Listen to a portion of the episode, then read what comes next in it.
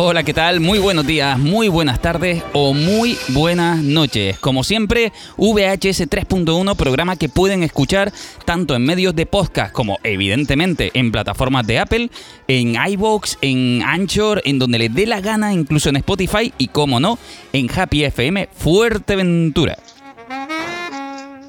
Y hoy nos acompaña, como siempre, nuestro compañero Víctor. ¿Qué tal, Víctor? ¿Cómo estamos?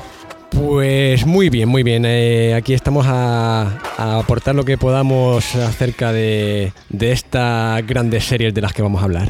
Sí, porque vamos a hablar de, ya se los digo, de animación, estamos calentando motores porque además vamos a hacer más adelante, no hoy, vamos a hacer un especial Pixar. Y además, también me gustaría para aquel momento tener a la persona que tenemos al otro lado del Skype también. ¿Qué tal, Javi? ¿Cómo estamos? Al otro lado del Skype y del charco, Tene, aquí estoy, corresponsal en, la península. corresponsal total, aguantando el tirón allí de la península, ¿no? Ahí estamos, en pleno centro. bueno, y lo dicho, ¿eh? tenemos para más adelante un, planteado un especial Pixar y también un especial que te va a encantar a ti, que ya te lo diré en su momento. Porque va de laica. Y yo sé oh, que qué maravilla. te gusta mucho, ¿verdad? Tema, sí, me flipa. Efectivamente. Pues nada, hoy vamos a hablar efectivamente de animación, que además para eso está Javi aquí también, que es un amante de la animación, guionista, eh, hemos colaborado juntos en algunos proyectos ya, y, y, y, y, y vamos a hablar justamente, vamos a hablar de Los Simpsons, de South Park, y vamos a hablar de una de las series que ha revolucionado el mundo de la animación, vamos a considerarla adulta, que es Rick y Morty.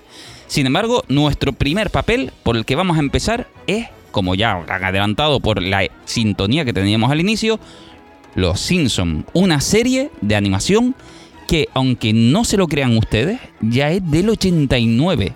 Mi madre, cuánto ha pasado de tiempo. Víctor, Javi, eh, empezamos por Víctor.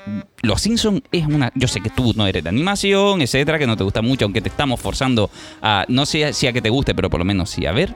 ¿Te gusta Los Simpsons? ¿Lo has visto? Eh, sí, ¿no? Eh, a pesar de que efectivamente, como ya he declarado más de una vez, la animación no, no está entre mis cosas favoritas de, ver, pero eh, las series estas de animación para, adultos y concretamente Los Simpsons, es todo lo contrario. O sea, me considero un fan acérrimo de, de, de Los Simpsons, o sea, soy vamos, de hecho es que bueno, es que me han, acompañado desde, desde pequeño, eh, yo creo que tenemos aquí todos mil recuerdos de, viendo los Simpsons desde pibitos con los amigos y tal, y nos han acompañado hasta ahora que, en mi caso por lo menos ya soy un casi cuarentón y sigo siendo muy muy fan de No es el caso de Javi, Javi es muy jovencito en comparación a nosotros, Javi, ¿verdad? sí, sí, los los Simpsons me ganan por unos añitos. los Simpsons te ganan. Sí, Por tanto, tú no pudiste ver un estreno de Los Simpsons ni nada de eso. No, y sorprendentemente eh, no llegué a ver Los Simpsons hasta muchos años más tarde.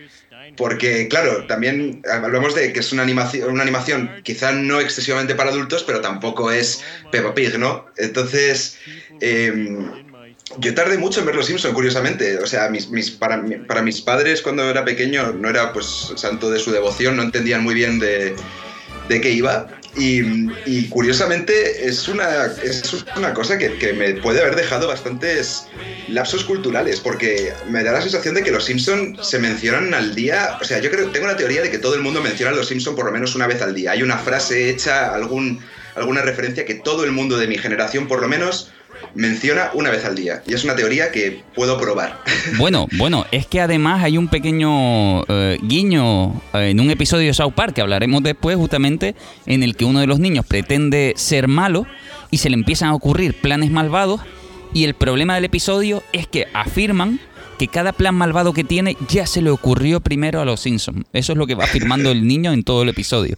Porque es verdad, es que es una serie añeja ya que creo que si alguien ha tenido una idea ya ha pasado por ahí. Porque es que ¿qué, qué más les queda por contar? Y No, por es que- vaticinar y por anticipar. Es porque- que eso, es que se han vivido tantísimas situaciones de lo más variopintas en los diferentes capítulos de Los Simpsons que es raro que a lo largo de un día no te encuentres con una situación que digas, coño, como en Los Simpsons o sueltas alguna frase en Los Simpsons o tal. O sea, la verdad es que, ya te digo, ha pasado, yo creo que todo lo que le puede pasar a una persona en la vida ha pasado en Los Simpsons. Sí, sí. eh, como decíamos, Los Simpsons es una serie que se crea en el 89. Pero, mm, eh, Javi, no sé si tú sabes que la primera vez que se echaba, si no me equivoco, de hecho, era en Televisión Española 2, en la 2. Y se Ostras. echaba a las 12 de la noche. ¿Por qué? Porque era horario no infantil. O sea, mm, vamos a meternos esto en la cabeza, que ahora tenemos los Simpsons para almorzar sin ningún problema Claro. y horas y horas.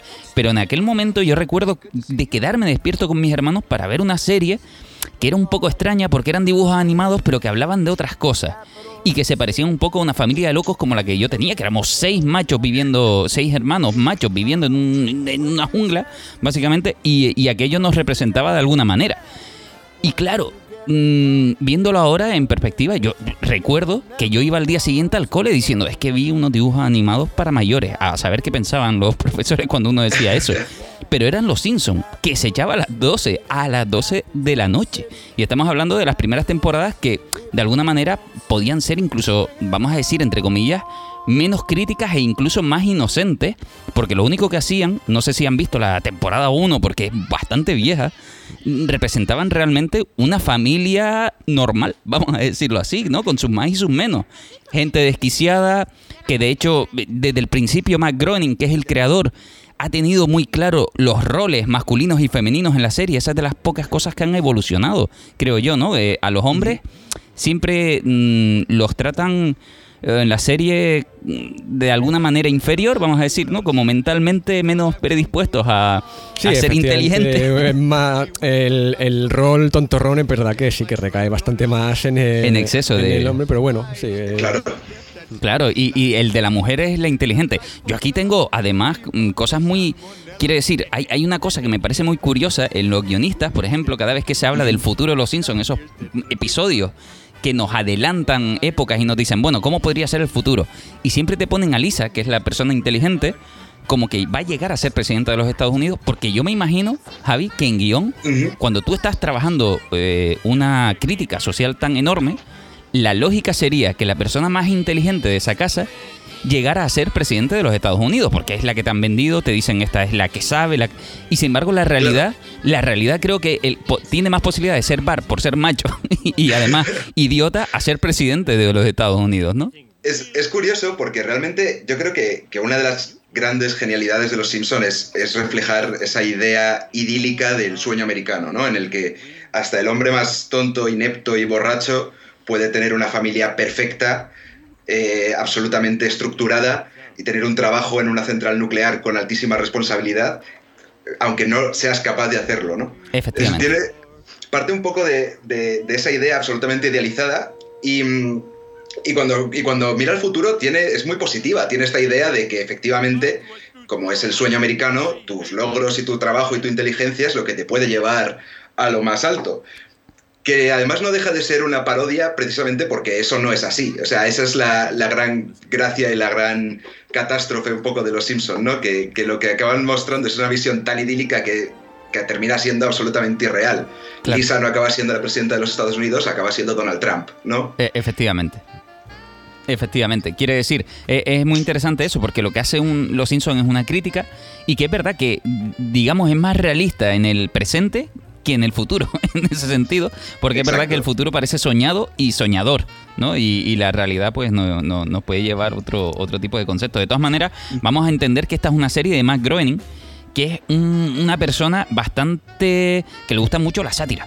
Que es una persona que de por sí, mm, sin meternos mucho en el campo, era un niño que mm, no le gustaba mucho estudiar, pero bueno, como muchos creativos, ¿eh? no, no es que sean tontos, sino simplemente que no encajan del todo en la estructura escolar mm, normal. Es una persona que se pasaba el día dibujando y que por lo que sea le gustaba ser guionista, le gustaba escribir. Estuvo viviendo una temporada ayudando a un director de western mm, prácticamente del abandono de, de serie B que nadie quería, pero que por lo que sea mm, tenía algunos proyectos y él estuvo como de chofer de esta persona, intentando también ayudar a escribir una especie de, de, eh, biografía de, la persona y demás, mal pagada, y además que él consideraba que era un poco absurda su vida desde que se dedicaba a esto.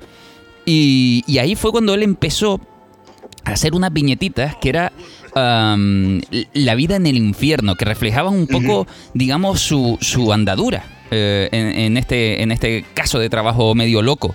Y, eran, no sé si te suenan, una especie de personajes que parecen una especie de conejos con dientes para afuera. Sí. Que son como el germen inicial de todo lo que pudiera ser eh, más adelante Los Simpsons, que, que por lo visto empiezan a gozar de una serie de éxitos.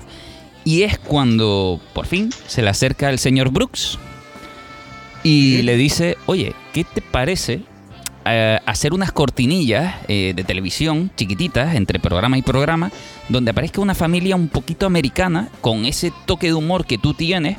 Eh, estamos hablando de que Matt Groening estaba todavía experimentando un poquito esto de, lo que es dibujar y hacer viñetas cómicas, ¿no? Y de hecho dice que, mm, que lo pasó por alto, que en realidad cuando, cuando James L. Brook le dice esto, que es un productor de la Fox y demás, no le convence demasiado. Tú sabes cómo es esto, Javi, ¿no? Que viene el mundo, te lanza un montón de propuestas, pueden ser productores, puede ser de todo, pero que al final eso mm, queda en nada. Y claro, eh, este hombre, pues acostumbrado a este tipo de respuestas también de decir, bueno, sí, este me dice Brooks ahora que haga unos personajitos y tal, pero a saber cuándo me vuelva a llamar. Y lo llaman y tiene 15 minutos de repente para decir, ostras, pues voy a bocetar a la familia súper rápido y, más o menos así le indico unos nombres eh, que me suenen y de hecho, bueno, eh, eh, después andaremos un poquito en esas pequeñas curiosidades, ¿no? Pero bueno, sea como sea, cuela, ya hemos visto cómo son los personajes originales de los Simpsons, que no se parecen tanto al estilizado de ahora, son un poquito más, digamos, amorfos, más de mano de viñeta de periódico de toda la vida.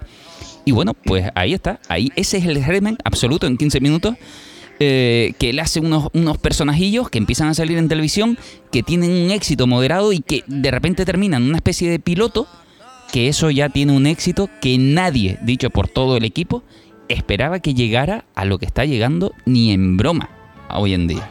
Que no sé si el piloto, porque bueno, yo... Eh, cuando salió Disney Plus y vi que tenía todas las temporadas de, de Los Simpsons, empecé a vérmela desde el capítulo 1 y es, hay, eh, hay un, piloto, por así decirlo, que es un especial de Navidad y no estoy seguro si es ese realmente el que, el que primero salió o ese lo colaron ahí al principio de la de, esto de Disney, pero estaba más adelante. La verdad que no sé si sería ese, pero estaba. Quiero recordar que sí, que es el del, el del pequeño ayudante de Santa Claus, el primer episodio, en el que enseñan cómo, cómo conocen al perro de la familia, que es el especial Navidad. Ah, el, el, especial Navidad, em, yo creo que el primer episodio si, no me equivoco, es el, que van al psicólogo. Puede ser porque se les rompe la televisión eh, y terminan yendo al psicólogo y todo el mundo se empieza a dar calambrazo. La verdad que no, no tengo muy claro cuál era el primer Me suena de la primera temporada, pero no pero me eso, suena el primero. Eso es lo que te iba a decir, que lo que no sé es el orden de los episodios, porque sí que es verdad que lo estuve buscando y no sé exactamente cuál fue el que ellos llaman piloto. Evidentemente, ¿no? Porque hubo un piloto mm, un poco animado por ahí, que eran esas cortinillas y demás, y después hubo una construcción que se convirtió en como en temporada en ese, en ese sentido. Pues comprobándolo así rápidamente, te confirmo que primer episodio de Los Simpson, Simpson Roasting on Open Fire, Simpson Christmas, Christmas Special. Ese Primer episodio navideño. Efectivamente, que además me imagino que tendría esa fecha de, estreno concretamente y después de eso decidirían lo, que iba a, pasar, ¿no? Claro, es eh, posible que no fuese el primer episodio en hacerse, pero por fechas encajaría tener el especial Navidad como el primero. Claro, y que además tenían un problema, y es que eh, también sabes cómo es la parrilla televisiva, y más en estos momentos, en, aquellos momentos donde te decían, oye, pues el episodio tiene que durar exactamente 22, 23, 24 minutos, lo que, lo que te dijera Fox en ese momento, ¿no? Y, eso va a misa, quiere decir, tiene que durar eso, con créditos incluidos, con lo que sea, ¿no? Eh, y, y claro, de ahí, de decir, ostras, pero nos falta un montón de material la famosa intro de Los Simpsons es larga, especialmente porque había que alargarla para ganar tiempo y decir, pues aquí, mm, venga, estiramos esto, ponemos la intro entera y así en cada episodio no tenemos que, discutir durante tantos minutos de algunas cosas, podemos cerrar antes el episodio animado va a ser un poquito más económico porque la intro de por sí solo animamos la parte del final, que es un poquito distinta cada vez y eso es la excusa perfecta para meterla siempre y tenemos minutaje ganado para la serie completa, para el episodio. Y, fíjate, fíjate lo que es esa, esa entradilla, esos créditos iniciales, que o sea, es seguramente los créditos más icónicos de ninguna serie de televisión jamás hecha. Sí. O sea, hasta el punto de poder recordar qué está haciendo cada personaje cada vez que escuchas la, música, es, es espectacular cómo se nos ha grabado en, el cerebro a fuego esa, esa, mm, ese opening, ¿no? Sí, sí, no. Lo que está claro que Matt Groening no tenía ni idea de lo que estaba creando en aquel momento, porque de hecho los trabajos previos pueden hacerte gracia, pero no, no puedes esperar que este hombre, que de verdad, ¿eh? no es que nazca de la nada, pero que hay, hay dibujantes, vamos a decir, más potentes, más conocidos en la época y demás, que te van a dar la sensación de que van a conseguir un, un, trabajo mayor. Y sin embargo, por lo que sea, James L. Brook es productor por algo y, y, vio que este hombre tenía esa, en esa cabeza algo, algo que enseñar. Y esa primera temporada, de hecho, eh, sí, está en Disney Plus, lo, decimos así abiertamente, es del 89, yo creo que no vayan a hacer, eh, no, ahora spoiler, no, aquí no hay spoiler ya ninguno, es que son demasiadas temporadas. La temporada 1, para mí, ¿eh? todos sabemos que una de las cosas que suelen suceder en las series cuando se alargan mucho en el tiempo es que los personajes van convirtiéndose, uh, digamos, eh, en un estándar en sí mismos que al principio a lo mejor no sucede de esta manera. Tiene un nombre propio, pero ahora, ahora mismo no lo recuerdo. En el caso de Homer, nosotros encontramos que en esa primera temporada vemos más todavía a un padre de familia eh, que quizás no es tan idiota, porque durante todas las temporadas lo que nos encontramos es que ven que Homer tiene un, un buen hueco en la serie como personaje cómico, pero quizás en la primera temporada nos encontramos más a un padre estresado por la vida, que es lo que él quería contar. Lo que decíamos de, las primeras viñetas que él dibujaba y demás, McGroning en su momento, de decir, la vida, la vida eh, es bastante dura y lo que yo viví fue un infierno, eso, eso es el Homer provocador que nos encontramos en la primera temporada. Un padre totalmente estresado que se le van los papeles en la manera que tiene de ahorcar al hijo, literalmente. Que su vida está centrada en la televisión. Inicialmente no era. Que la cerveza sí, pero la cerveza en aquel momento yo creo que ni siquiera es como ahora que dice, bueno, es que es un bebedor y hay que tener cuidado. En aquella época es que lo de ser bebedor es que daba hasta igual. Se asumía más de una manera normal. Lo que más le importaba era la, la televisión. A él, a los niños y a todo esto. Em, no sé si tienen ustedes algún episodio favorito concretamente de Los Simpsons. Es que hay tanto. Ah, absolutamente, y lo tengo muy claro. Sí, eh, Mi episodio es, evidentemente es una, es una cuestión absolutamente subjetiva y me gusta por, por, ciertos motivos, ¿no? Pero mi episodio favorito es el. No, recuerdo el título, pero es el episodio de, de Greymito, de Frank Grimes. Ajá, muy bueno. El episodio en el que entra este, este empleado nuevo a la central nuclear que debería ser el empleado ejemplar perfecto y se choca de bruces con Homer. Es, es, maravilloso, porque además me parece que define muy bien un poco también esta idea que estaba diciendo de, de de, cómo Homer representa el sueño americano ¿no? y, los Estados Unidos. De hecho, hay una frase maravillosa que dice Frank Grimes a Homer que es, en cualquier otro país del mundo tú deberías estar muerto. me, parece, absolutamente genial. Es como, como este hombre que es perfecto, que ha estudiado no sé cuántas carreras, no sé cuántos másters para convertirse en un empleado ejemplar de una central nuclear, se encuentra con, con esta hecatombe de persona que, que, no, es, que, no es capaz de, de, poner, de, de, averiguar que no puede poner agua encima de su cuadro de mandos, ¿no? Eh, es que es, alucinante ver Chernóbil y después pensar en Homer. ver el Chernóbil ruso, ver a, los, a, esos científicos súper especializados y, después pensar que lo, la pinta de Homer puede ser totalmente real en Estados Unidos. Pero sigamos ahí, en ese capítulo, además que yo veo eso, que se ve muy claro, el hecho de que esa, esos méritos que consigue Frank Grimes eh, a la hora de intentar efectivamente buscar, por lo que tú dices, el sueño americano y tal, mediante mucho esfuerzo, mediante tal, y al final el otro, pues simplemente, pues siendo un gañán, pero estando en el lugar preciso, en el momento idóneo, pues se hace astronauta, se hace mil cosas que, que para la mayoría de los mortales son impensables. Y siempre llega a conseguirlo pues siendo el mayor gañón del mundo, ¿sabes? Exacto. ¿Y cuál es Víctor? es que me, parece un episodio perfecto, porque eh, eh, vemos este personaje que, es, debería, es como un empleado perfecto para una central nuclear coreana. O japonesa. Sí. No es un poco esa idea perfecta de, pues, pues, tienes estas cosas que hacer en tu vida, tienes que estudiar tantos años, trabajar y montar una familia, y se encuentra con este señor bebedor caótico que además le invitan a cenar a su casa y, ve que tiene una familia perfecta, una mujer maravillosa, y, está absolutamente desquiciado, y todo escala hasta el punto de que, de que acaba imitando a Homer, eh, haciéndole una parodia y se acaba electrocutando simplemente por meterse en el papel, ¿no? Es, es glorioso ese episodio. Eh, ya te digo, no, no tengo uno mejor. no, no, porque es verdad que resume muy bien el espíritu de la serie, el espíritu de Matt de lo que pretende hacer un, poco de crítica, decir, este es el país en el que vivimos en realidad. Tú, Víctor, ¿cuál es tu episodio favorito, así que recuerdes? Eh, la verdad es que es eso, o sea, es que he visto tantos y hay muchos que me gustan que ahora mismo no sabría por cuál decirme, pero sí que hay uno que guardo especial buen recuerdo pero sin embargo eh, no es uno de los capítulos que más he visto porque se repite muy poco. No sé si a raíz de, de 2001 el 11S se repite menos episodio, pero es el de Los Simpsons en Nueva York. Cuando Barney deja el coche de Homer aparcado en mitad de la, de la plaza de las Torres Gemelas y demás, me, me, hace, mucha gracia ese capítulo. Me, me, encanta, o sea, tengo un muy buen recuerdo de ese capítulo, no sé por qué, pero, pero lo, lo, lo, recuerdo muy bien. Y ya te digo, se, se emite muy poco, quizás sea de los capítulos que que digo, joder, o sea, no sé, eh, no sé por qué no lo veo. Hay otros que ves una vez detrás de otra y lo ponen la, la tele en neos y tal y lo repiten una y otra vez.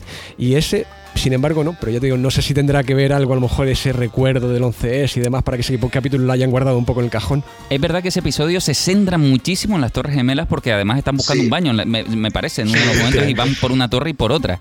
oye, pues mira, es un experimento interesante, buscarlo a ver si está en Disney Plus porque igual, igual. No, no, sí, está. Puede que haya desaparecido. Está, está, porque sabemos que Disney Plus y otras plataformas están haciendo algo de censurilla en, en algunos de sus productos. Ay, ahora, hablaremos un poquito de Disney también, tocaremos ese, ese momento. no, no, eh, de, todas maneras, censurar a Matt Groening es un poquito complicado, también porque creo que es un experto de tocar la fibra haciéndote gracia, porque yo sé, hay una comparativa, evidentemente, cuando nace una serie de tanto éxito como Los Simpsons, generalmente suele salir la, cara y la cruz, ¿no? La cruz en este caso era Padre de Familia, esa serie que trataba de ser irreverente en exceso también y competir contra otro tipo de familia, otro, otro, modelo de familia. Sin decir que Padre de Familia es mejor, es peor, no vamos a entrar en ese versus ahora mismo. Sí que es verdad que me parece que Los Simpsons quizás es más elegante. Matt Groening ha sabido de alguna manera hacer la crítica, pero ha sabido ser sutil, de manera que te puedes reír de ti mismo sin sentirte ofendido aunque también es muy interesante ver las temporadas que tienen algo muy curioso ahora que las tienes en Disney Plus. Y es que puedes ver cómo han pasado cada 10 años esas temporadas. Significa lo que se podía hacer hasta la llegada del 2000, lo que se podía contar a partir del 2000 y cómo se cuenta a partir del 2010. Significa que eh, la, la evolución del guion y de los personajes y de las historias se tienen que ir enfrentando a, la sociedad, a las sociedades y vemos cómo se van normalizando cosas y cómo hay episodios muy recurrentes en los, en los Simpsons que es cuando viajan, por ejemplo, y a veces repiten país. Y no es lo mismo cuando hablan de un país en una época que en otra. Eso es muy curioso, ¿eh? Pasa con los irlandeses, por ejemplo, que eh, hay un momento en el que ellos van a viajar a Irlanda con el imaginario colectivo de los 90, vamos a decirlo así, o de principios de 2000. Y en realidad van allí y nadie bebe. y, en su psique, claro, es un episodio que se enfrenta al estereotipo, ¿no? En ese, en ese sentido, que es una cosa que suelen hacer bastante bien también, enfrentarse a los estereotipos y reírse mucho de la propia cultura americana. Eso sí, asumiendo que es su éxito, que es justamente Homer Simpson, astronauta y todo lo que tú quieras, siendo el mayor idiota del mundo, ¿no? Em, no sé si sabes, te voy a decir una pequeña curiosidad tonta. El chupete de las primeras temporadas, el de Maggie Simpson, es el propio McGroening quien pone ese, ese, ese, sonido. Sí, sí, sí, sí, sí. ¡Qué maravilla! Sí, sí, sí, sí. otra, otra curiosidad es lo de Evergreen Terras, que es donde ellos viven, que es donde vivía inicialmente también este hombre, eh, McGroening, que inicialmente decía, eh, bueno, pues tengo que ponerle a Springfield la calle en la que viven, no sé qué. Puso justamente la de su casa. Y de hecho, bueno, tiene todo, todo sin querer. en la primera temporada hay mucha inspiración de su vida real, incluido padres, hermanos, de todo. Tiene un poquito poquito. Eso de iba a decir, su familia, o sea, su familia se basa mucho en la, en- o sea, la familia de los Simpsons se basa mucho en la familia de McGroening, hasta varios personajes repiten nombres, creo que su madre se llama Marge, Sí, sí. no sé si todos, pero Bueno, pero sí creo que el nombre no sé si es March, eh, el de la madre, pero sí que es como la trataban en la casa, Ajá. como March, cariñosamente. Y entonces, claro, fue un nombre que le pareció, que le pareció interesante, ¿no? No, e incluso eh, yo creo que después de lo que has contado de acerca de McGroening, de McGroening y sus primeros años y demás, creo que incluso Bar Simpson, una parte de Bar Simpson puede estar basada en él, sobre todo a lo mejor eh, si nos centramos en el capítulo de, en el que Bar Simpson hace el cómic de Papá Rabioso y demás, yo creo que puede ser bastante auto- autobiográfico ese... Sí, totalmente. Esos Claro, inicios de- y el, el- y- sí, perdona, perdona, continúa. No, no, había terminado. Digo que, que también hasta el- hay el episodio de Bart de su, de su One Hit Wonder, de la frase esta de he sido yo, que es un poco, tam- también era un poco esta idea de, de joder, he creado Los Simpson, eh, Los Simpson es lo máximo que, pu- que- que he conseguido crear y a lo mejor esto es lo último y lo único que puedo hacer, ¿no? Sí, sí, aunque, au- aunque ahora hablaremos de evoluciones. También es verdad, esa frase es divertida porque también pasa por los años. Significa que hay episodios donde se ríe de, de sus propias coletillas. Hay un montón de Ajá. episodios donde además es capaz de asumir y decir, a lo mejor Bart te suelta el, eh, alguna de sus frases riéndose diciendo esto ya no hace gracia a nadie. Y lo dicen abiertamente en el, en el episodio, ¿no? Por cierto, el, el- el episodio 1 de la temporada 9 es el que tú dices, el de las Torres de Gem- Gemelas, y efectivamente estuvo censurado durante un tiempo, después de- del atentado, confirmadísimo ya. Oh, qué bueno. Sí, eh, se confirma justamente eso, ¿no? Eh, que por lo visto, bueno, pues hi- hirió bastante la sensibilidad en aquel momento, que había mucha locura. El mismo Spielberg quería borrar Torres Gemelas de, de- de algunas películas. Locuras que sucedieron por el sentimentalismo del momento, que bueno, se puede entender en, en aquel momento. En Irán, en Irán, curiosamente, la serie no ha terminado de ser prohibida. Sin embargo, la venta de mercancías y de productos, de merchandising de los Simpsons, sí. Oh, Hay, hay, hay un par de. De hecho, bueno, hay, hay países donde efectivamente el alcohol, vamos a decir, no está muy bien visto, aunque todo el mundo beba. esto, esto como la ley seca, todo el mundo puede beber debajo de la mesa o lo que sea. Hay países donde abiertamente el alcohol está prohibido y entonces, ojo al dato, han quitado escenas de el bar de Moe o a Homer yendo al bar de Moe a solucionar sus problemas. Claro, eso es muy americano, es muy de la sociedad capitalista actual o- o- y demás. Eh, ese, ese refugiarse en un bar es muy español también. Eh, pues imagínate episodios enteros que se basan exclusivamente. Vamos, hay episodios que yo diría que hay que eliminar, porque básicamente el Moe es el gran vendedor de, de droga blanda de, de toda la serie. El Lo quita cual- problemas, ¿sí? Lo cual me recuerda a otro de los grandísimos episodios de Los Simpson que lleva consigo una gran crítica hacia Matt Groening. Sí, ¿cuál? Es el episodio del flameado de Moe, el famosísimo flameado de Moe. Sí, Ese es un episodio que, si mal no recuerdo, lo escribe eh, Robert Cohen con Rich Moore, que son dos de, los, dos de- los grandes guionistas de Los Simpsons, que también es un tema aparte, hablar de, de ese equipo de guion. sí. que estos, estos son un poco los, los dos grandes eh, los dos grandes mentores de los, digo los, dos- los dos grandes eh, digamos alumnos de mm, ay no estoy recordando el nombre de, de- Matt Groening cómo es el, cuál es su, su quién es su ah, su Eh, mano L. Brooks. derecha L. Brooks, eso Sí. es Em, también existió con los Simpson, nunca se ideó mucho, pero existió con los Simpson esta idea, esta historia que siempre ocurre con los productos de éxito de ese pique de quién creó la idea, quién dibujó a los Simpson, quién hizo que los Simpson fuesen así de maravillosos, ¿no? Claro. Y, y el flameado de Moe es un episodio que se escribe un poco en ese aspecto. Es un poco una crítica que escribieron esos guionistas hacia la apropiación de la idea. Es- estamos recordando que es este episodio en el que Moe se, se queda con la, con la idea del cóctel perfecto que un día por casualidad le salió a Homer, ¿no? Sí. Entonces, eh, no, es, no es exactamente crítico contra Matt Groening, pero te retrata un poco esa situación. Es como Homer crea esta, este producto estrella, pero lo crea por suerte. Es lo, lo- crea en el mismo, en el, en el último minuto, coge jarabe para la tos, se le cae un cigarro y se enciende. Y eso es lo y, y él es el creador de- del invento, ¿no?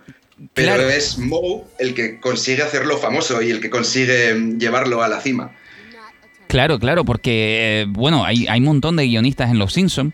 No, no recuerdo ahora mismo justamente nombre, nombres concretos, nombres propios, porque es verdad que mm, todo se queda un poco, poco escondido entre las grandes figuras, ¿no? Entre esos grandes nombres.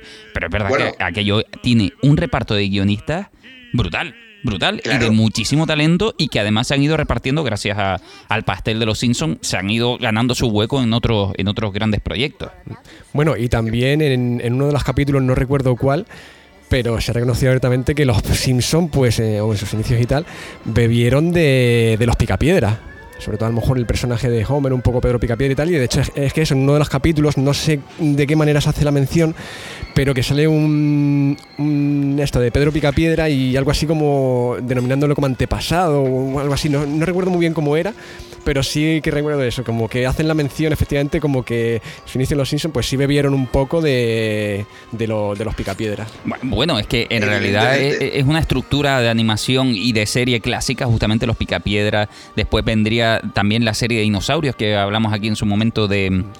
Ay, uh, perdón, de Jim Henson. Uh, y que tienen, de hecho, la serie de dinosaurios de Jim Henson es excesivamente similar a, los Simpsons también, ¿no? Que tienen la niña lista, el, chico más más, más, digamos, loquete, ¿no? El, padre más estresado por el trabajo, la mujer muy calmada, quiere decir, una estructura familiar típica en este caso, y el padre que se lleva todos los golpes. Al final es, muy parecido. De hecho, mm, tienen un bebé que la única diferencia que en, en, Dinosaurios es chico y que en Los Simpsons la bebé es chica. Después tienen a una chica, que es, en este caso será la homogénea de, de, Lisa, y después al chico. Es que en realidad es la misma estructura familiar prácticamente. Absolutamente. Eh, eh, los Picapiedras son una referencia además muy, muy admitida por Matt Groening. Eh, Matt Groening lo flipó con los Picapiedra. De hecho, fue como ese primer acercamiento que tuvo con, con una sitcom animada. ¿no? Es, Matt Groening, es verdad que una de las cosas que hemos mencionado de Matt Groening es que Matt Groening es prácticamente un producto de la televisión. Este hombre eh, nace en esa generación en la que la televisión, eh, cuando, cuando consigues tener una televisión es cuando tu casa realmente está amueblada, ¿no? Por eso tiene tanta obsesión con la familia sentada en el sofá viendo la televisión. Claro. Matt Groening es un obseso de las sitcoms y, él, ha reconocido muchas veces que los Picapiedra eh, volaron, le, volaron la mente. O sea, fue esa idea de ver por primera vez una familia típica americana eh, sentándose en su sofá a ver la tele. Esa imagen se ha visto antes en los Picapiedra que en los Simpsons, ¿no? Sí, sí, el hombre cansado de trabajar, en realidad, que era muy blanquito los Picapiedra, pero tenían, es verdad, esa idea inicial, ¿no? Eso, eso que, termina convirtiéndose, pues, justamente en un producto como los Simpsons, siendo más adulto, evidentemente, ¿no? Pensemos, pensemos en cómo empieza el opening de los Picapiedra y el de los Simpsons. El opening de los Picapiedra es Pedro Picapiedra terminando de trabajar y diciendo ya va y el de los Simpsons es Homer terminando de trabajar y diciendo ¡Woohoo! Eh, eh, justamente saliendo ahí. Eh, esa intro, por cierto, la música tan popular que tiene esa intro, ¿sabes quién la crea? Danny Elfman. Por si a ustedes no les suena, es el compositor de las películas de Tim Burton. O sea, no, no es cualquier cosa tampoco, ¿eh? No es cualquier cosa para nada. No, espectacular. Y, seguía hablando de los, de los nombres eh, que también revolotean alrededor de los Simpson. Hemos pasado un poco por alto guionistas, pero, pero bueno, es, que es muy importante hablar de quién, quién escribieron los Simpson, porque además es una cosa que acompaña mucho al deterioro, por así decirlo, de, de las temporadas. Las primeras temporadas de los Simpson la escribían alumnos de Yale. No estamos hablando, no estamos hablando de, guionistas nativos de Hollywood, estamos hablando de tipos que habían estudiado ciencias políticas en Yale. Claro. Y muchos habían trabajado en, la famosa. No, bueno, en Yale y en Harvard, perdón, sobre todo de Harvard, me estaba liando. Muchos habían trabajado en la famosa Harvard Lampoon, que es de donde salió Saturday Night Live y toda la comedia famosa americana, ¿no? Y uno de esos grandes eh, guionistas de Los Simpsons, que además acompañó a Los Simpsons, me parece que hasta la temporada 8, es el, es el mismísimo Conan O'Brien. Estamos hablando del presentador, de, del presentador de, Late Night, uno de los presentadores de Late Night más famosos del mundo. ¿no? Es este, este hombre que se, que se curtió a nivel cómico en, Los Simpson. Justamente, eh, son de esos nombres que están nublados por los, por los creadores, ¿no? Por la apuesta más fuerte que tenían Mac y, y, Brooke, pero es que hay pesos pesados ahí que fueron, como tú dices, haciendo escuela ahí de lleno, ¿no? Y que le deben, le, deben parte de su carrera haber estado en Los Simpsons y Los Simpsons también le deben parte de su éxito a esta gente, justamente, que se curtió con ellos. Eh, bueno, más, más nombres que revolotear a Los Simpsons, que esto es un tema súper importante y súper interesante del que hablar. son sus actores de doblaje.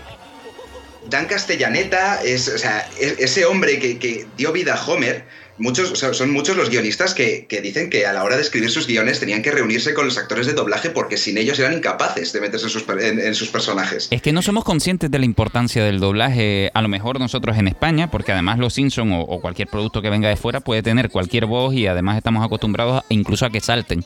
En Los Simpsons, si un personaje que añade la voz a, un a otro personaje muere, el personaje de la serie muere también. Esa, esa, es así. Es así. Esa es la importancia es, que tiene. Es verdad que hicieron la excepción con, con Homer. Eh, bueno, Dan Castellaneta fue el, no, Dan Castellaneta no fue el primer joven. Homer, es cierto. Su, el, no, no, recuerdo cómo se llamaba el, el, primer actor, pero creo que murió en la temporada 3 o temporada 4. Claro, cuando todavía no era tampoco tan importante como es ahora. Claro, y, y yo, yo, creo que era pronto para matar a Homer, eso es cierto.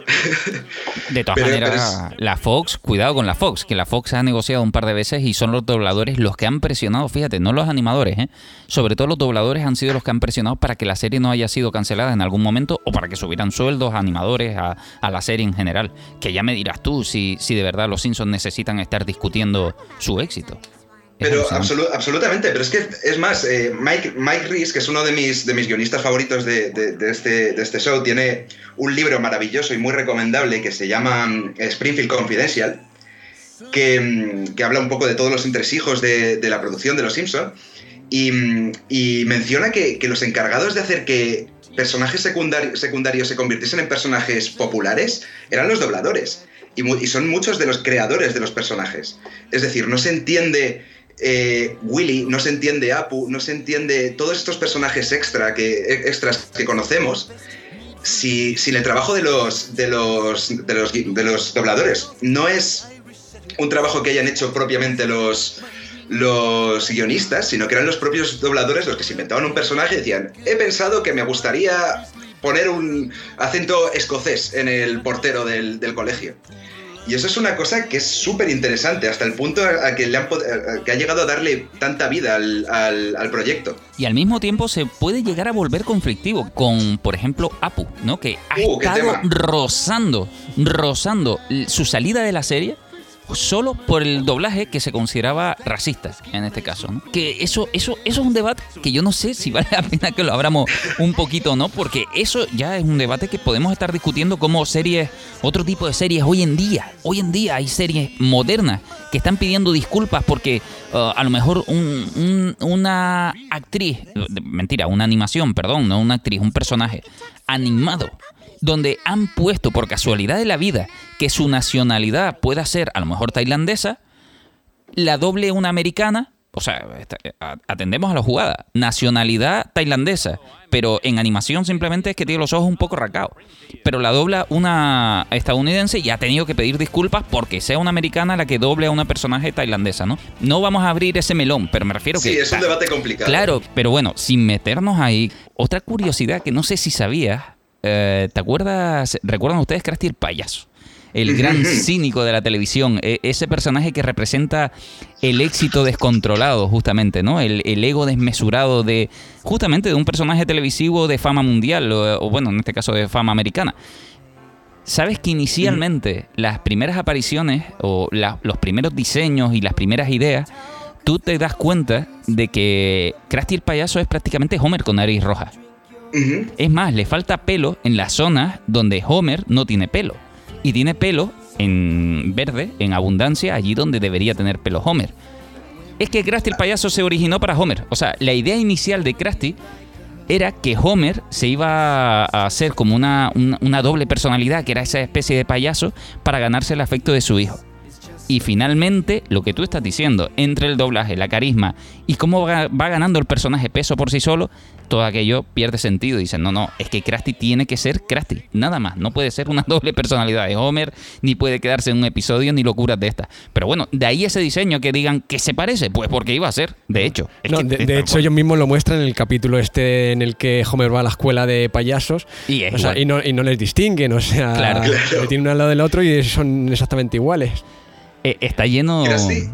¿Sí? Sí, sí. Iba a decir que Krusty es un personaje muy curioso porque mm, una de las cosas más, más curiosas del, elenco de, guionistas de Los Simpsons es que la gran mayoría son judíos.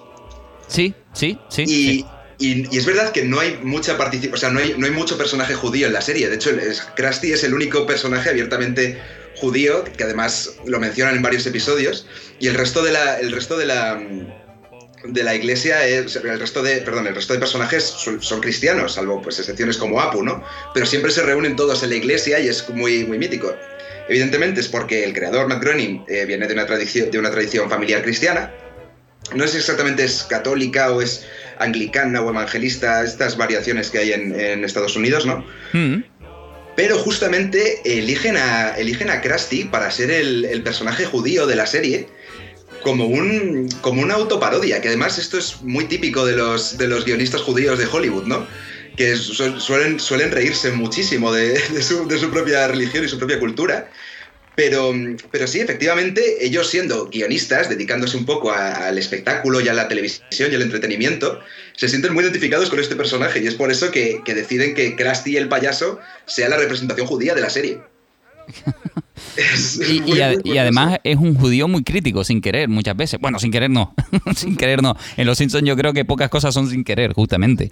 Claro, esta es, esta es un poco la genialidad de Los Simpsons y un poco lo que hablábamos de esa ironía que tienen. Es decir, eh, en este caso concreto, no están haciendo una... Se puede entender como una crítica, puedes estar llamando a los judíos payasos, al mismo tiempo que puedes estar hablando de, lo, de cómo han derivado cierto sector y ciertas personas que son judías, pero se han, han, entrado en este mundo del show business, al mismo tiempo que tienen unas raíces que sí son tradicionales y, y, válidas, ¿no? O sea, no hay una forma lógica en la que puedas pillar a los Simpson y decirles, por aquí te estás significando, por aquí te estás estás hablando de ciertos temas, ¿no? En realidad siempre hay un mensaje ambiguo y lo puedes, y lo puedes leer un poco como quieras.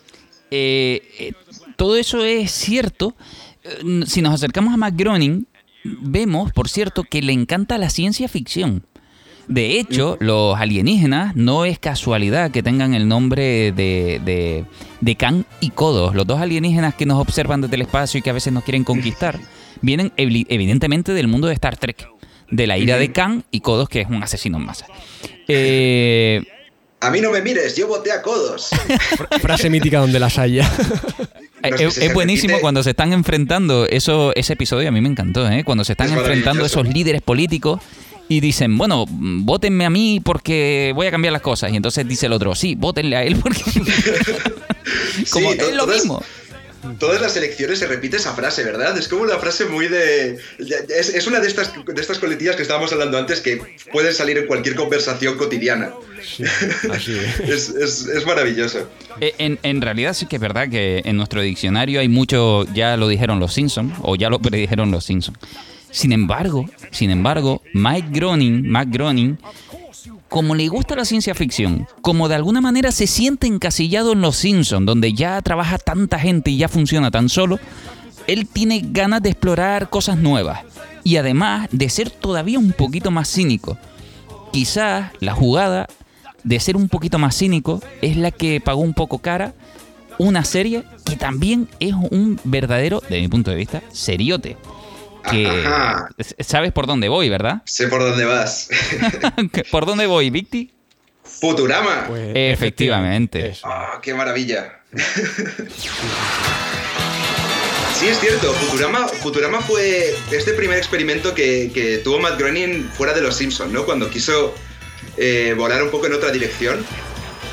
Totalmente. Y es, y es una serie que, que, como el buen whisky, mejora con los años. Pero que sin embargo siendo quizás, vamos a decir, que se aleja de la línea presente, donde decíamos que eh, los Simpsons se atreven mucho más a, a juzgar el mundo desde, el presente, juzgan la política, la sociedad que, están viviendo y todo.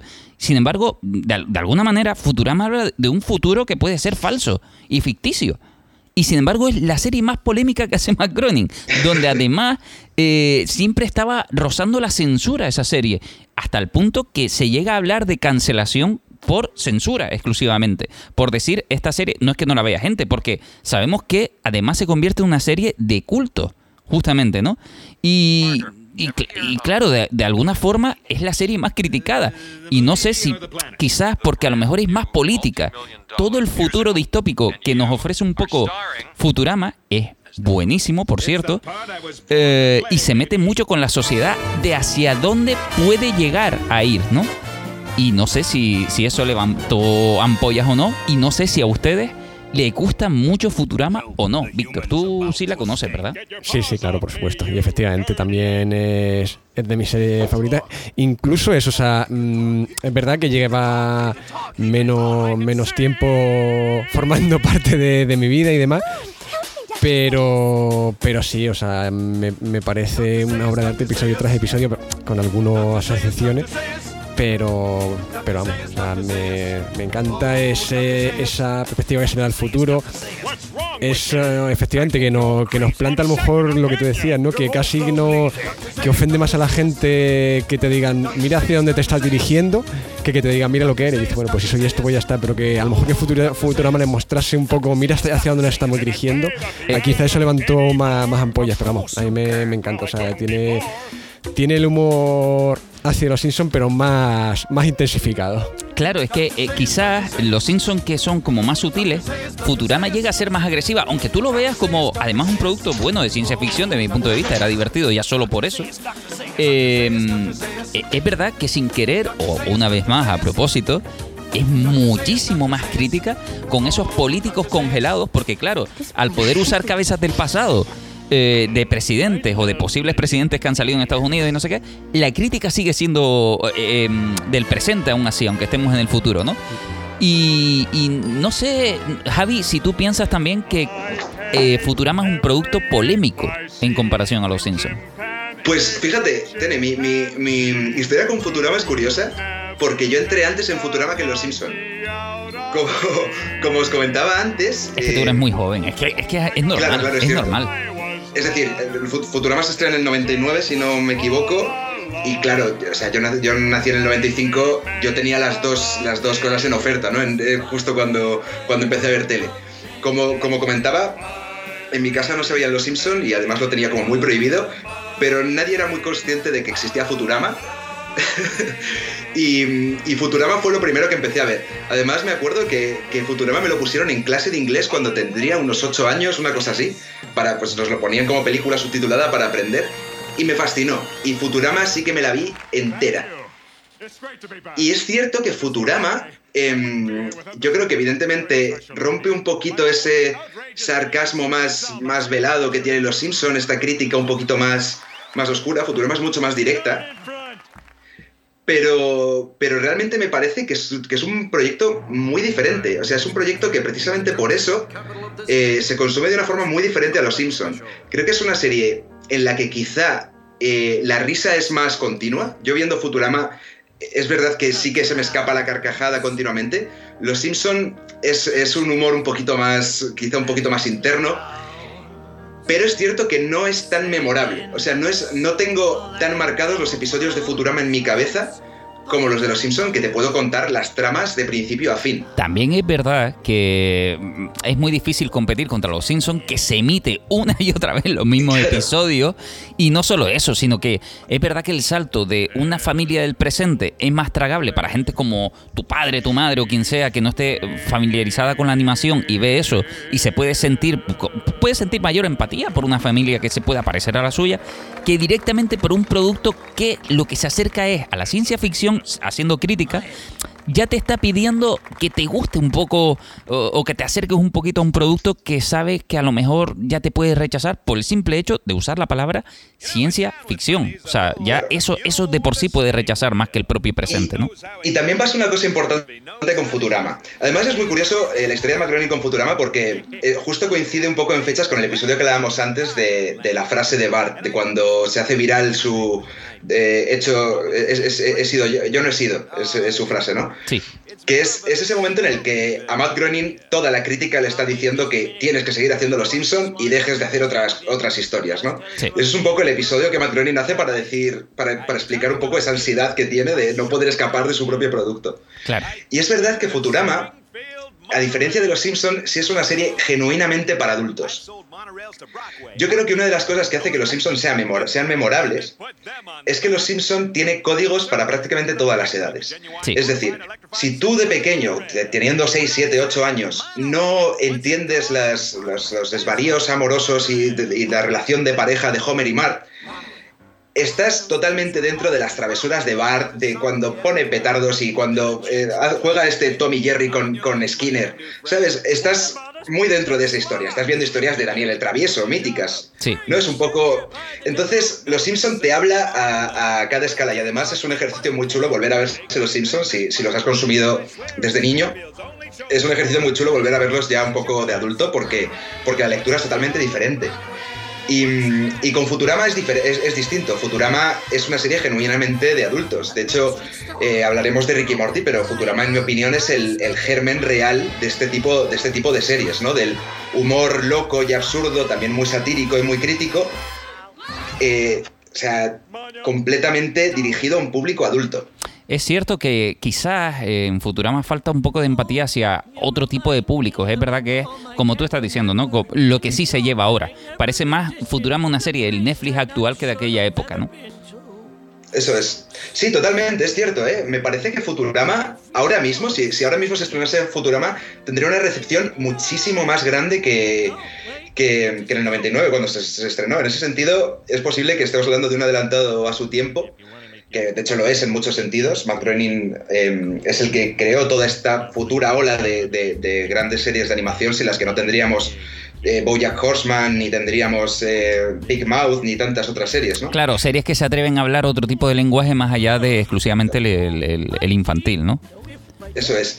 Y, curiosamente, eh, yo creo que Matt Groening tiene que arrepentirse un poco de no haber tenido Futurama guardado en una carpeta para y estrenarlo ahora, porque sin embargo lo que lo último que nos ha dado Matt Groening es desencanto. Y, desencanto, bueno, vamos a ver, yo, yo personalmente pensé, ostras, el título le va a venir que ni pintado. En el, en, el, en, el, en, el, sentido de, de, ay, Matt Groening, no creo que a la tercera vayas a, a darme otro producto. Sin embargo, Desencanto creo que le pasa lo que a Futurama. Te pide, una vez más, eh, que, un tipo de público concreto empatice. ¿A ti te gustó Desencanto, Víctor? Eh, sí, vamos, sin llegar a los niveles de fanatismo que puedo llegar a tener por los Simpsons o Futurama, pero sí, me lo he visto y me ha parecido una serie bastante correcta, me lo, me lo he pasado bien, que al final es el objetivo de ver este tipo de serie. Y bien, bien, la verdad es que no, no tengo así mucho que, nada malo que decir de, la serie. ¿Y tú, Javi, qué te parece Desencanto, desde tu punto de vista? Aquí, aquí es donde tengo un problema y, tengo que, alimentar ese pequeño trauma de Matt Groening. Porque efectivamente es una serie graciosa y es muy correcta y encaja muy bien en el panorama de series de animación eh, para adultos, pero es Matt Groening. Y de Matt Groening siempre, siempre se, se pide un poco más. Y ese es el. Es, es, es, terrible porque, porque justo lo que hablamos, Matt Groening va a vivir siempre con ese prejuicio de. Con ese, sí, ese prejuicio de, de que sus obras nunca van a ser tan buenas como Los Simpsons. Claro, eso, eso es cierto. Eso, yo, yo tuve que verla con ojos muy limpios, porque sí que es verdad que cuando la empiezas a ver empiezas a juzgarla sin querer, a decir, y, y hacer una comparación, de decir, a ver si me vas a dar un nivel mejor o lo...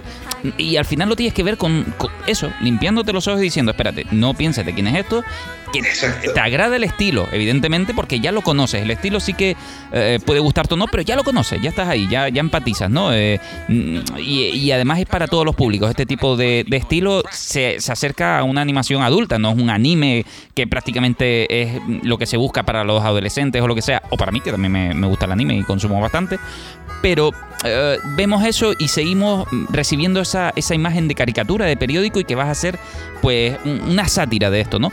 Pero así como Futurama me pareció una sátira, eh, una crítica del mundo social en el futuro y demás, este me parece que lo que hace es sencillamente divertirse de, eh, con la fantasía. Es lo que hace, desde mi punto de vista. ¿Que hace crítica? También, porque no deja de ser McGroening y cada vez que habla de ciertas cosas está haciendo críticas voluntarias, ¿no? Pero es verdad que te acerca mucho a la crítica y al mundo de la fantasía de una manera divertida desde su punto de vista, pero vuelvo y, repito, como Futurama, tienes que entrar en ese en ese terreno en el que a lo mejor mm, de principios te cueste un poquito. Yo te digo que yo las estoy viendo, eh, he visto las temporadas y, y cuando salga la siguiente la veré, pero sí que es verdad que no, también si se cancela no lloraré demasiado, esperaré que haga otro producto. Y no, no porque no me guste, sino es verdad, quizás no me crea el fanatismo que me pueda crear, ya, ya te digo, Futurama o, o, Los Simpsons. Que no suene a esto a que no lo vean, ¿eh? que es una serie que está bastante bien. O sea, simplemente no, no, no es Los Simpsons. Y no, tiene más. Pero sí, es, lo que tú dices. Hay que verlo con los ojos limpios y de, ver un producto que vas a ver, saber que vas a ver un producto diferente a Futurama y diferente a Los Simpsons. O sea, sí, es el mismo creador, pero lo que tú dices, el mismo estilo. Pero es una serie pues totalmente diferente. Y bueno, ya te digo, si lo que quiere uno es pasar un buen rato, yo sí, sí la recomiendo. Pero es verdad que bueno, que resulta chocante y haciendo, volviendo al paralelismo de nuevo del capítulo de Yo no he sido que cuando Bar en vez de yo no he sido dijo Wassel Wassel, pues es la misma chorra que yo no he sido, pero a la gente no le cuadró tanto ya. E, efectivamente. Efectivamente, eso es. Eh, de todas maneras, eso sí, digo ya, ¿eh? ¿eh? cualquiera de las tres series, tanto Los Simpsons eh, como Futurama como Desencanto son series muy bien animadas, que se nota su transición en época. Eh, los primeros episodios de Los Simpsons, no crean ustedes que está mal animada, era todo tan tradicional que era un milagro hacer lo que estaban haciendo. Los Simpsons han evolucionado muchísimo gracias a la llegada del software y la animación. Futurama tiene una animación que llega a mezclar el 3D sin que nos demos cuenta en muchas ocasiones, junto con el 2D y además de una manera brillante, diría yo, y sobre todo en unos inicios del 3D que ellos empezaron a usar ahí y, lo combinaron muy bien. Y Desencanto ya tiene para mí una animación brutal, donde ya tú ya no notas nada, ya que yo es profesionalidad absoluta. Eh, y, y, un estilazo. Y aún así hay personajes que se vuelven icónicos rápidamente siempre vamos a tener una especie de, de, personaje medio malillo, que aquí literalmente es un demonio, por ejemplo, que se convierte en un auténtico icono. Ah, muy rápido, ¿eh? en dos episodios ya estás queriéndolo, queriendo ese personaje. Lucy, sí, evidentemente yo creo que es, que es, que el, un poco el, nexo empático con esta serie. Es, un poco lo que, lo que a mí me atrae de esta serie. Es verdad que es, un poco lo que puede ser Bender en Futurama, este personaje eh, caótico y, egoísta y, absolutamente imprevisible, ¿no? Y es verdad que, ese, tipo de personajes eh, se mantienen muy bien y siempre son graciosos. Y, es cierto que, que lo sabe trabajar muy, muy bien.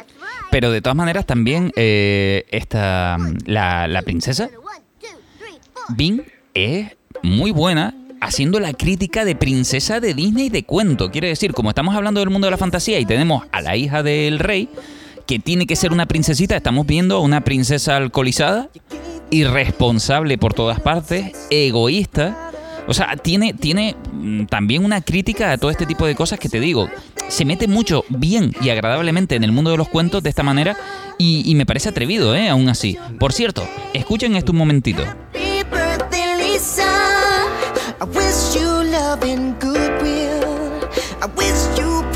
Estábamos escuchando eh, la voz del episodio de los que han marcado mucho la época. Cuando es cumpleaños de alguien, pues muchas veces se le canta esta canción que es el Happy Birthday Lisa, ¿no? Que es el episodio de Los Simpsons donde Homer eh, conoce a una persona que dice ser Michael Jackson y que en realidad vemos que es una persona que está en un manicomio, que lo lleva a su casa y que se le pone a cantar la canción a, Lisa, ¿no?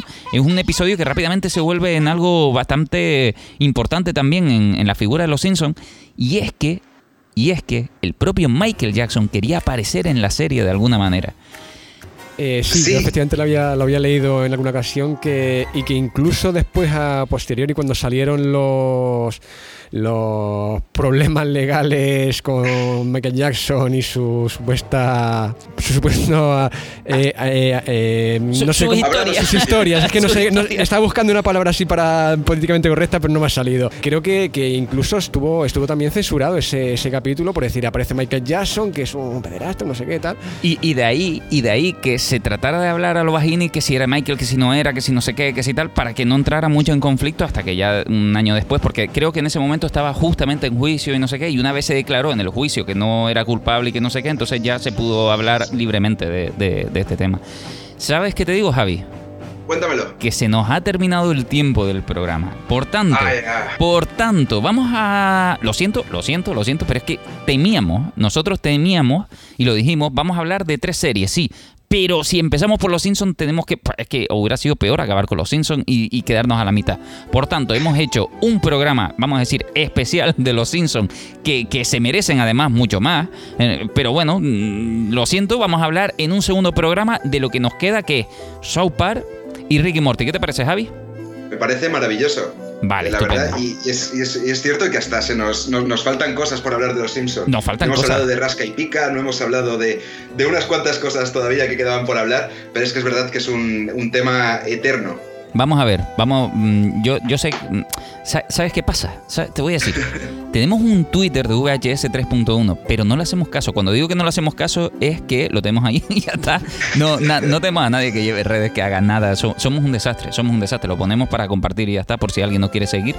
Yo digo una cosa, pónganos los episodios favoritos que tengan cada uno si quieren en, en el ¿Cómo, ¿Cómo, es esto de Twitter? ¿Hashtag? ¿Se dice hashtag VHS 3.1? Eh, no, arroba. arroba. Ah, perdón, perdón. es que yo me quedo súper mal con estas cosas, soy horrible. Ya ves cómo lo bien que se lleva el Twitter. Pues nos pueden poner un arroba VHS 3.1 cuando subamos el episodio. Eh, y nos pueden ponerle los episodios favoritos que hayan tenido por si quieren que los comentemos en algún momento o lo que sea, o para saber si estamos de acuerdo o no. Y vamos a hablar en el siguiente programa de South Park y de Ricky Morty. Prometido. Javi, tú vas a estar con nosotros, ¿verdad? Aquí estaré. Perfecto, te necesitamos. Víctor. Eh, bueno, simplemente un apunte que efectivamente el nombre de, la de, en Twitter es VHS 3.1, pero el nombre de arroba es arroba 1VHS3. Ay. Por si se busca. Yo no, ya me acabo de perder. Si yo tuviera ahora mismo que escribirme, no sabría cómo. Pero bueno, en principio poniendo VHS 3.1 debería, debería aparecer. Debería aparecer. De todas maneras, también tenemos radio VHS 3.1 arroba gmail.com si nos quieren mandar un correo o lo que sea, pero bueno, es más directo lo otro. Y Mm, ¿sabes que nos están escuchando en Estados Unidos? O sea, la misma proporción que se nos escucha en España se nos escucha en Estados Unidos. En países latinoamericanos también se nos está escuchando. también se nos está escuchando, pero directamente se ha subido un montón en Estados Unidos, por lo que sea. Así que, bueno, pues nada, si nos quieren escribir, ya lo saben. Y si no nos quieren escribir, que son muy tímidos o lo que sea, da igual. nosotros vamos a seguir aquí. Así que nada, un saludo. Gracias, Javi, por haber estado con nosotros. Un placer, chicos. Gracias, Víctor, por haber compartido este ratito de animación con nosotros. Gracias a ti y hasta el próximo programa. Y gracias a todos ustedes por habernos escuchado. Ya saben, VHS 3.1 en Happy FM, en Spotify y donde les dé la absoluta real gana, porque es que en realidad nos pueden encontrar en todas partes gracias al mundo del podcast. Gracias por haber estado ahí. Un saludo.